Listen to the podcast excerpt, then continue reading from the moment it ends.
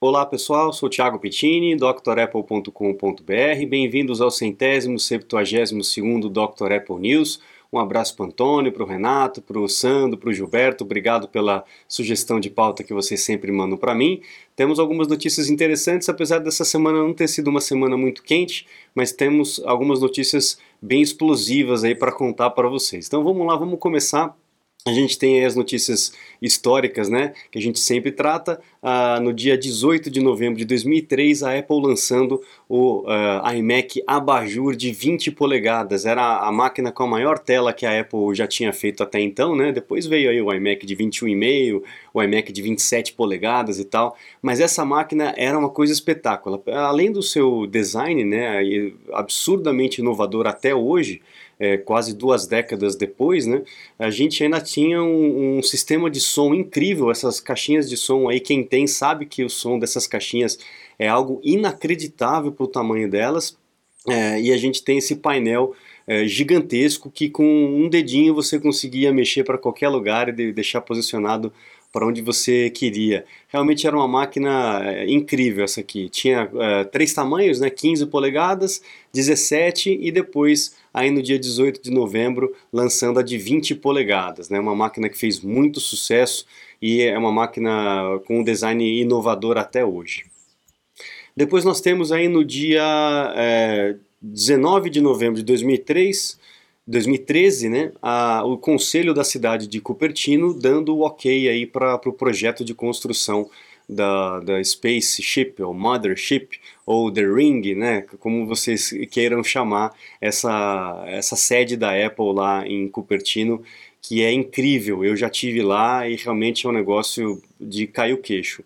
A qualidade, o, o design inovador do lugar, é absurdo, realmente é um negócio do outro mundo, né? E o legal é que a, a, a, construção ela preferencia toda a área verde do, da área, né, da, da, do terreno como um todo. Então eles fizeram em formato circular, é, conseguiram aproveitar a visualização, né, a vista de todas as janelas, tanto para dentro quanto para fora. Então, realmente uma ideia inacreditável. Cabem, para vocês terem uma ideia, é mais ou menos umas 12 mil pessoas nesse prédio. Então, foi muito bem pensado aí para poder aproveitar o terreno, é, aproveitar a vista, aproveitar a área verde, aproveitar a iluminação é, e caber mais um montão de gente, né? Então, de 2013 ela ficou pronta só em 2017. Foram quatro anos de construção intensos. É, a gente foi acompanhando, né? Tinha gente que voava com drone em cima da construção e fazia aqueles time lapses para a gente acompanhar a construção. O teto é todo de, de energia fotovoltaica. Ela é sustentável de forma energeticamente falando, né? Ela tem até uma, uma um powerhouse dentro dela. O estacionamento é todo subterrâneo. É um negócio assim do outro mundo. Realmente vale a pena pena, se vocês estiverem por ali, vale a pena é, visitar. Se tiverem a chance, né, porque não, não abre o tempo todo para todo mundo, são visitas muito, muito fechadas e área bem restrita para visitação. Mas realmente é um, é um avanço ali da engenharia com vidros curvos e tudo mais, é um negócio incrível. Bom, a notícia bombástica dessa semana que vai impactar ainda mais na cadeia produtiva, né? Miséria pouca é bobagem, né? É, se já não tivesse complicada a questão do supply chain, né, da cadeia de suprimentos da Apple e entrega de produtos no prazo, a gente tem aí o pessoal da Foxconn uh, entrando numa greve violenta, inclusive lá na China. É, a gente já falou já algumas semanas atrás de pessoas fugindo da fábrica, escalando o muro e pulando, né, porque eles estavam fechados lá dentro. O governo chinês acabou isolando a, turma lá dentro, né, não podendo sair para nada, negócio esquisito. E parece que a turma estourou ali realmente, chegou na tampa e tá uma maior confusão lá. A fábrica tá realmente parada e a Apple tá tendo que se virar porque se você quiser comprar um iPhone 14 Pro, por exemplo, ou um, ah, desculpa, um 14 é, Max, né? Você realmente não vai conseguir, vai chegar só em janeiro. Né? Para o Natal já esquece, não vai conseguir chegar. Você está desperdiçando seu iPhone, iPad, Mac? Ganhe tempo e produtividade com nossos cursos. Você vai aproveitar melhor seu Apple. Matricule-se em drapple.com.br. Então, situação muito delicada é, para o supply chain, para a cadeia de suprimentos da Apple. E mais uma notícia que chegou essa semana para a gente é, foi uma, a empresa que fabrica as memórias é, flash para o iPhone, etc., chamada YMTC, ela entrou numa lista de não verificadas para o governo americano, né, para um órgão de controle do governo americano, por eles não conseguir aí, é, avaliar a empresa, testar a empresa, etc., verificar a documentação. Então eles botaram a empresa numa, num cartão amarelo, deram o cartão amarelo para a empresa e com esse cartão amarelo a, nenhuma companhia americana pode é, trazer equipamento, tecnologia, documentação dessa empresa. E de, desse passo por uma blacklist é, é, é um pulinho, né? Então a Apple já está se virando para poder melhorar o seu contrato com a coreana Samsung para poder oferecer ali os, os, seus chips. Provavelmente vai ter um valor muito maior, porque a Samsung vai ver que a Apple está precisando, né? E a questão da lei da oferta e da demanda, a Samsung não é boba nem nada, deve vender aí um chip com um valor mais caro é, isso vai impactar também na, na, questão fiscal da Apple e pode até impactar no preço final para o consumidor. Vamos aguardar cenas dos próximos capítulos, mas esse ano aí tá terrível para essa questão aí de de cadeia produtiva. E não é só para a Apple, né? O, o, Antônio me mandou aí uma, uma, uma notícia, é, acho que foi na semana passada, se eu não me engano, né? Falando, né? Na verdade não foi, foi uma notícia, foi um bate-papo nosso aí, comentando a respeito aí de dificuldades em vários setores, setor automotivo e tudo mais, né?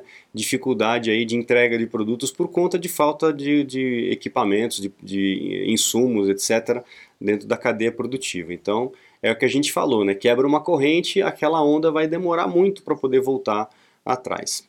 Se ainda tivesse, é, não tivesse tão ruim assim, a gente teve um, um, incidente absurdo lá em Massachusetts, onde um cara entrou com um carro dentro de uma loja da Apple. A gente não sabe exatamente o porquê ainda, o que, que aconteceu com esse camarada, mas ele entrou com o carro com tudo dentro da loja da Apple, foi parar na, no, no, no muro de trás da loja, para você ter uma ideia.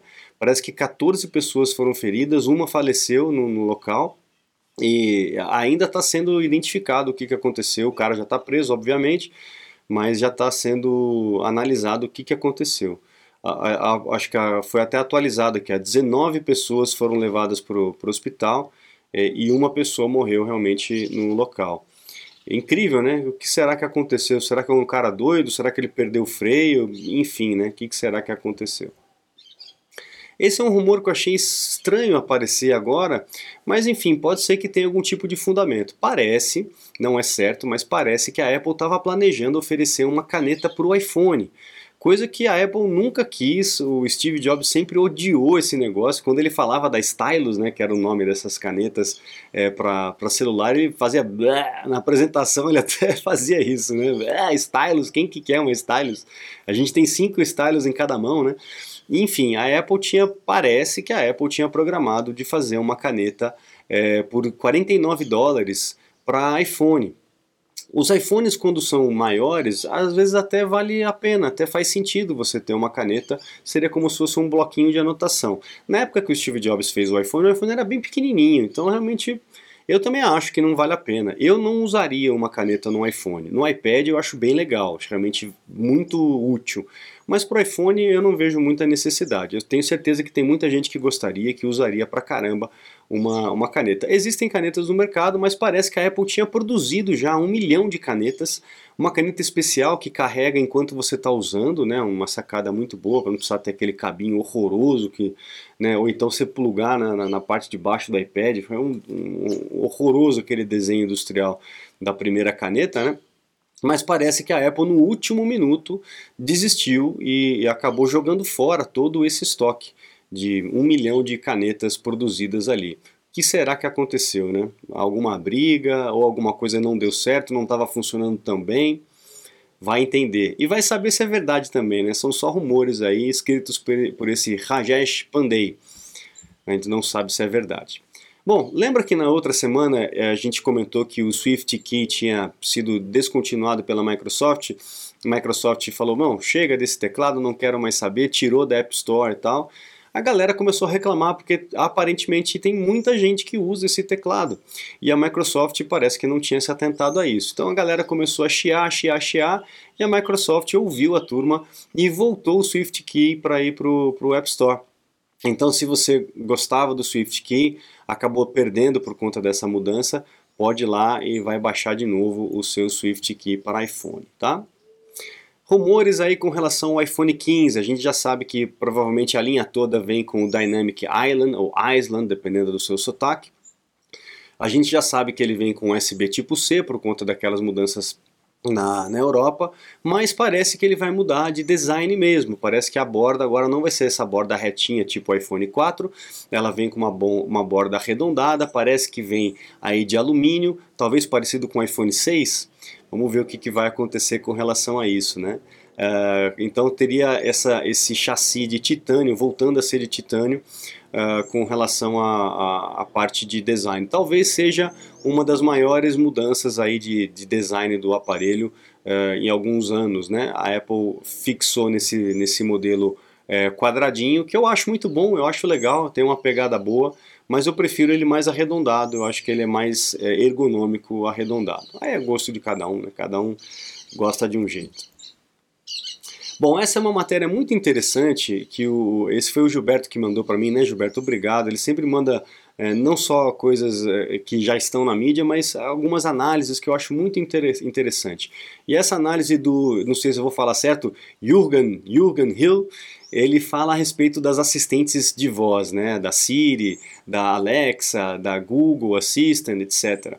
E a gente sabe que existe uma guerra de mercado muito grande. A, a Siri está com um preço muito mais alto, né? o HomePod, no caso, um preço muito mais alto.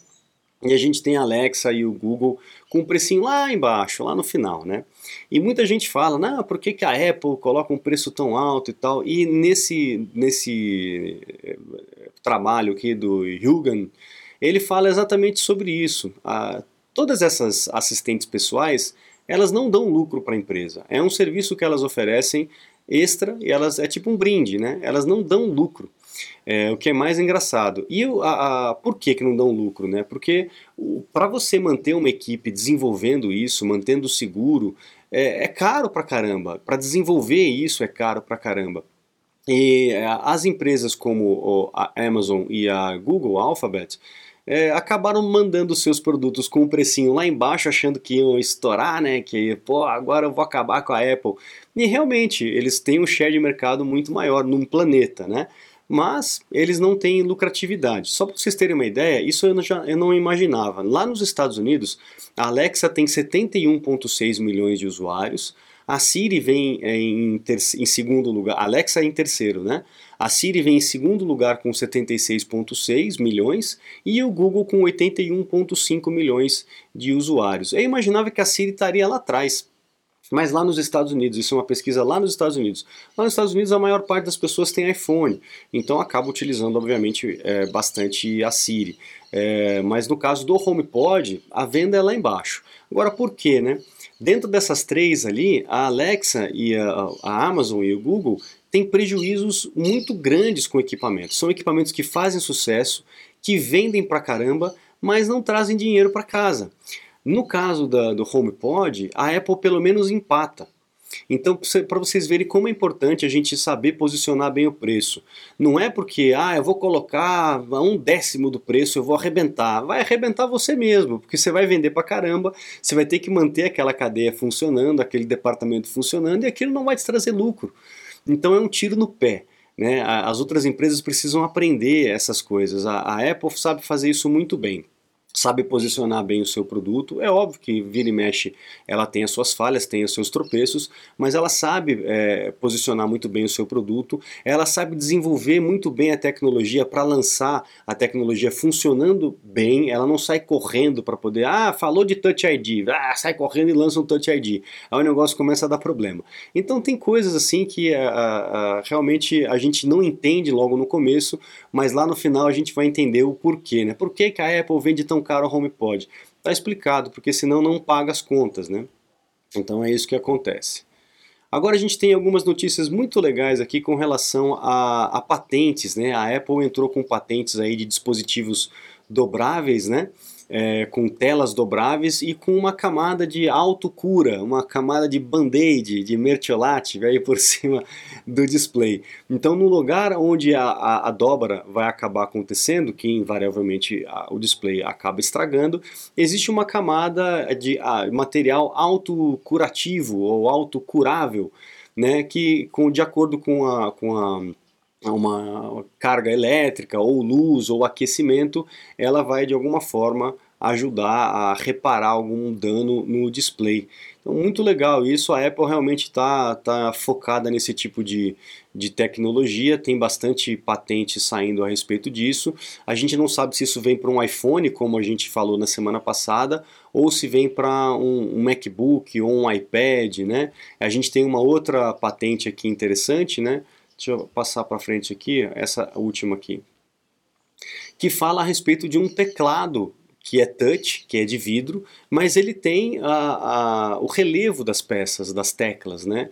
Então seria um, um, equipamento com uma tela só, dobrável, ou duas telas com uma borboleta no meio, né? Como é o computador hoje em dia, mas a parte de baixo o vidro teria a, o relevo das peças. Então a gente poderia ter até a sensação de toque, assim como é o touch ou os botões do, do, do, dos iPhones, né? Que não é um botão físico, é um botão com um, um, é um Haptic Engine, né? Uma, uma resposta através de um vibracall que simula um botão. Então o trackpad hoje dos computadores é só uma, uma placa de vidro, não tem é, é, estrutura de botão ali dentro. Você aperta, o negocinho vibra, opa, você acha que, que apertou um botão, mas não apertou botão nenhum. Então seria essa tecnologia que tem outras, outras patentes, né, segundo essa outra notícia, que foram garantidas aí com, com é, teclas sensíveis ao toque numa superfície de vidro. Bem legal, hein? Bem legal. O que, que o futuro nos reserva? Aí a gente tem outras 46 patentes que a Apple também ganhou. Foi uma leva grande, né? Por isso que eu estou trazendo essas informações todas para vocês. É, com relação à iluminação interna de veículos, então sinal de que o Project Titan, né, o projeto Titan, é, que seria o projeto dos carros da Apple, é, estão avançando. Uh, e parte do, do, dessas patentes também para o iPhone e para o Maps, o, o, aplicativo de mapas da Apple. Então, uma notícia de que para quem achava que o, o carro da Apple tinha deixado para trás, tinha morrido no meio do caminho, parece que a Apple continua produzindo. Não deve ser um negócio fácil de fazer, né? Imagina a quantidade de detalhe que deve ter para poder tomar conta disso. E temos outras patentes com relação à lateral do iPhone é, sendo sensível ao toque. Então aí acabaria completamente todos os botões. É, a gente teria um, como se fosse um display na lateral do iPhone, onde você teria funções ali é, para poder tocar. O que é bem legal, tomara que isso realmente venha, porque quanto menos peças móveis, né, mais barato de se fazer e, e, menos chance de entrar água, umidade, sujeira, esse tipo de coisa, o equipamento fica mais resistente, mais lacrado, né? Então é isso, pessoal. Com essas notícias legais aí de patentes, a gente levanta um pouco a moral desse Dr. Apple News, que começou com notícias bem esquisitas, né? Mas a gente fica por aqui. Eu espero vocês na semana que vem. Muito obrigado pela companhia de todos, pela força de todos e a gente continua na semana que vem. A gente se vê na sexta-feira. É, não se esqueça de acessar o site drapple.com.br. O curso do iOS 16 já saiu, já está disponível lá no site. Em breve teremos o curso do macOS Ventura também disponível para vocês. Então fiquem ligados, lá no site tem os meus contatos, caso você precise de um suporte, uma consulta técnica online, eu fico sempre à disposição. Muito obrigado, um grande abraço e até a próxima. Tchau, tchau.